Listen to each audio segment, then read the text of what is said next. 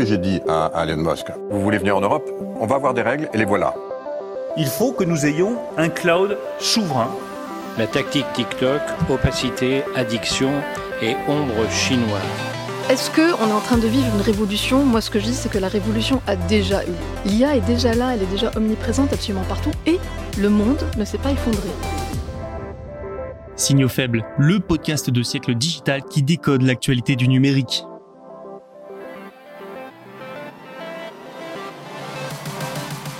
Bonjour à toutes et à tous, nous sommes le lundi 2 octobre 2023, voici le programme de cet épisode.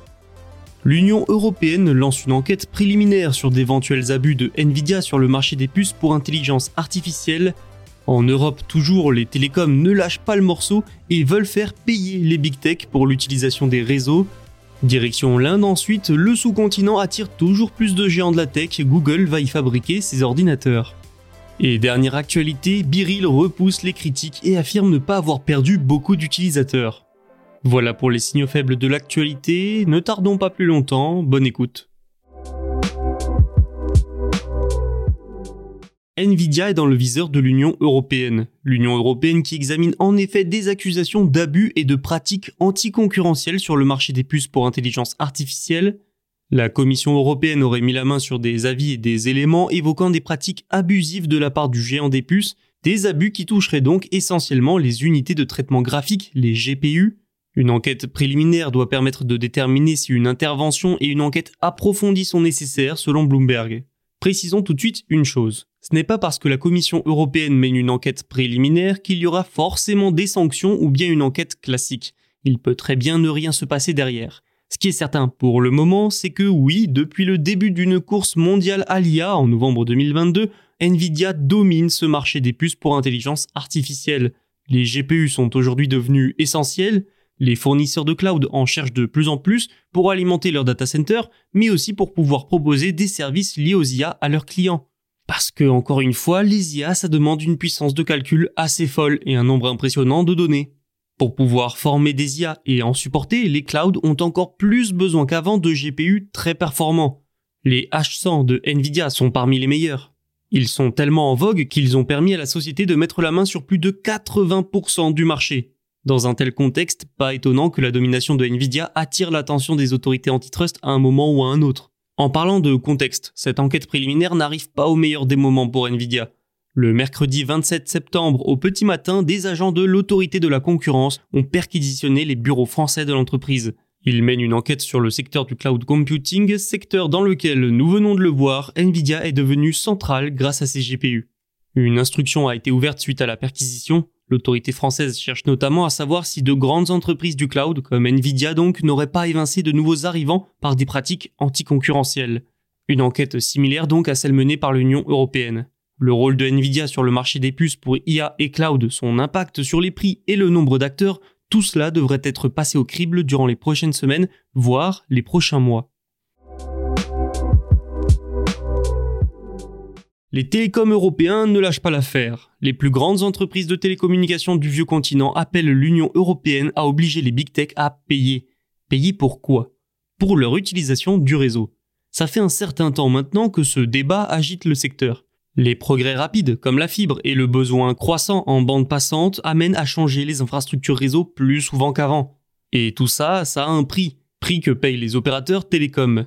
Ces derniers souhaitent donc désormais que les big tech contribuent à ces dépenses.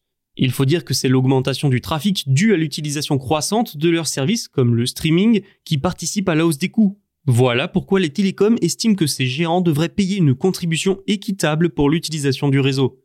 Deutsche Telekom, Telefonica ou encore Orange font partie des 20 sociétés ayant signé une lettre ouverte pour porter ces revendications selon le Financial Times. Lettre qui devrait être envoyée à la Commission européenne et aux membres du Parlement européen. Le déploiement des nouvelles infrastructures, 5G notamment, coûte des milliards d'euros. Pour vous donner une idée un peu plus précise, la Commission européenne estime que 200 milliards d'euros sont encore nécessaires pour atteindre les objectifs de 5G sur le continent. Les télécoms visent les plus grands générateurs de trafic uniquement et mettent l'accent sur la responsabilité et la transparence des contributions dans leurs lettres. Selon les signataires, le trafic a augmenté en moyenne de 20 à 30% chaque année à cause d'une poignée de grandes entreprises technologiques. Cette tendance devrait d'ailleurs continuer dans les années à venir, faisant augmenter les investissements et donc les coûts. Si vous vous demandez ce qu'en pensent les grands groupes technologiques, sachez que, sans surprise, ils se sont déjà opposés à ces propositions. Pour se défendre, ils mettent en avant plusieurs choses, des investissements déjà existants de leur part dans les infrastructures Internet par exemple, c'est le cas pour les câbles sous-marins et des centres de données. Ils affirment également que si ces sociétés de télécommunications ont pu s'enrichir et se développer à ce point, c'est grâce à leurs services, et que finalement elles devraient même être reconnaissantes. Les débats devraient s'accentuer dans les mois à venir au sein des instances européennes. En juin dernier déjà, le Parlement européen a appelé à la mise en place d'un cadre réglementaire où les big tech paieraient une contribution. Direction l'Inde maintenant. Google va y fabriquer ses ordinateurs portables, les Chromebooks. Et ce qu'il faut surtout retenir, c'est que ça fait une entreprise de plus, et pas des moindres, à rejoindre l'Inde pour sa production. Pour produire dans le sous-continent, Google va s'associer avec HP selon son PDG Sundar Pichai. La question qu'il faut maintenant se poser, c'est pourquoi le géant américain veut renforcer son implantation en Inde? Déjà, c'est une diversification de sa chaîne de production. Une tendance chez les entreprises technologiques, la plupart souhaitant arrêter d'être dépendantes de la Chine, notamment devant la situation tendue avec les États-Unis et les sanctions qui se multiplient. Mais l'Inde, c'est aussi un marché en pleine croissance. C'est le pays le plus peuplé du monde, avec 1,4 milliard d'habitants. Le potentiel de marché est donc immense, d'autant plus que le pays se voit comme une future puissance numérique. Historiquement, le numérique est déjà un secteur important pour l'Inde, mais le gouvernement souhaite accentuer ça.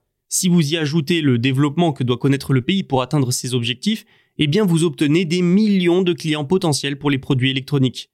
Pour Google, c'est donc l'occasion de garantir son approvisionnement dans la puissance asiatique et d'y accroître son offre. Le but, c'est de mieux concurrencer les fabricants d'ordinateurs sur Windows comme Dell. Et enfin, les Chromebooks sont des appareils d'entrée de gamme, généralement, avec des prix assez accessibles. Leur marge bénéficiaire est par conséquent faible, ce qui les rend sensibles aux mesures tarifaires et aux sanctions. Et ça tombe bien, les relations entre les États-Unis et l'Inde sont au beau fixe, l'Inde qui a d'ailleurs assoupli ses restrictions sur les importations d'ordinateurs portables. Notons que c'est également une victoire pour le gouvernement qui multiplie les plans de subvention pour inciter les grandes entreprises technologiques à investir dans le pays. L'Inde rêve de prendre la place de la Chine dans la chaîne d'approvisionnement mondiale. La production des Chromebooks devrait, elle, démarrer le 2 octobre. Ils sont surtout destinés au secteur de l'éducation. Comment va Biril? Voilà une question dont la réponse semble toujours aussi mystérieuse. Il y a des mois de cela, le réseau social français allait bien, très bien même. Jeune, il comptait pas moins de 20 millions d'utilisateurs. Mais durant l'année, son succès s'est, semble-t-il, tari. Plusieurs organisations externes affirmaient que la plateforme perdait des utilisateurs. Une affirmation reprise par le dernier rapport sur la question de SimilarWeb. Selon cette société, Biril perd bel et bien des utilisateurs, en tout cas aux États-Unis. Le réseau serait passé de 3,7 millions d'utilisateurs actifs mensuels en novembre 2022 à 3 millions aujourd'hui. Le média TechCrunch affirme que Biril considère cette estimation comme inexacte. Toujours selon SimilarWeb et TechCrunch, son nombre d'utilisateurs actifs mensuels dans le monde serait tombé à 16 millions. La société française nie également ces chiffres et affirme en compter actuellement 25 millions. Seule bonne note selon SimilarWeb, la France. Dans l'Hexagone, son marché d'origine, Biril a continué de gagner des utilisateurs pour atteindre aujourd'hui les 615 000. Alors son pic de fréquentation est-il passé? C'est un peu là le schéma classique d'une application. Elle est lancée, un pic est atteint, puis la fréquentation baisse avant de stagner et d'osciller légèrement. Pour éviter de perdre trop d'utilisateurs, Biril a ajouté ces derniers mois plusieurs fonctionnalités, comme une messagerie ou encore la possibilité de publier plus de photos. Mais la concurrence est rude et son concept semble moins séduire que d'autres. À titre d'exemple, Threads, le Twitter de Meta, compte un peu plus du double d'utilisateurs aux États-Unis, alors que Biril est plus vieille de 4 ans. Pour rester dans la course, le réseau social français va devoir trouver comment s'enrichir et devenir plus attrayant. Merci d'avoir écouté cet épisode. Je vous rappelle que tous les podcasts de Siècle Digital sont disponibles sur siècledigital.fr et les plateformes de streaming. Et pour n'en manquer aucun, vous pouvez vous abonner. À demain.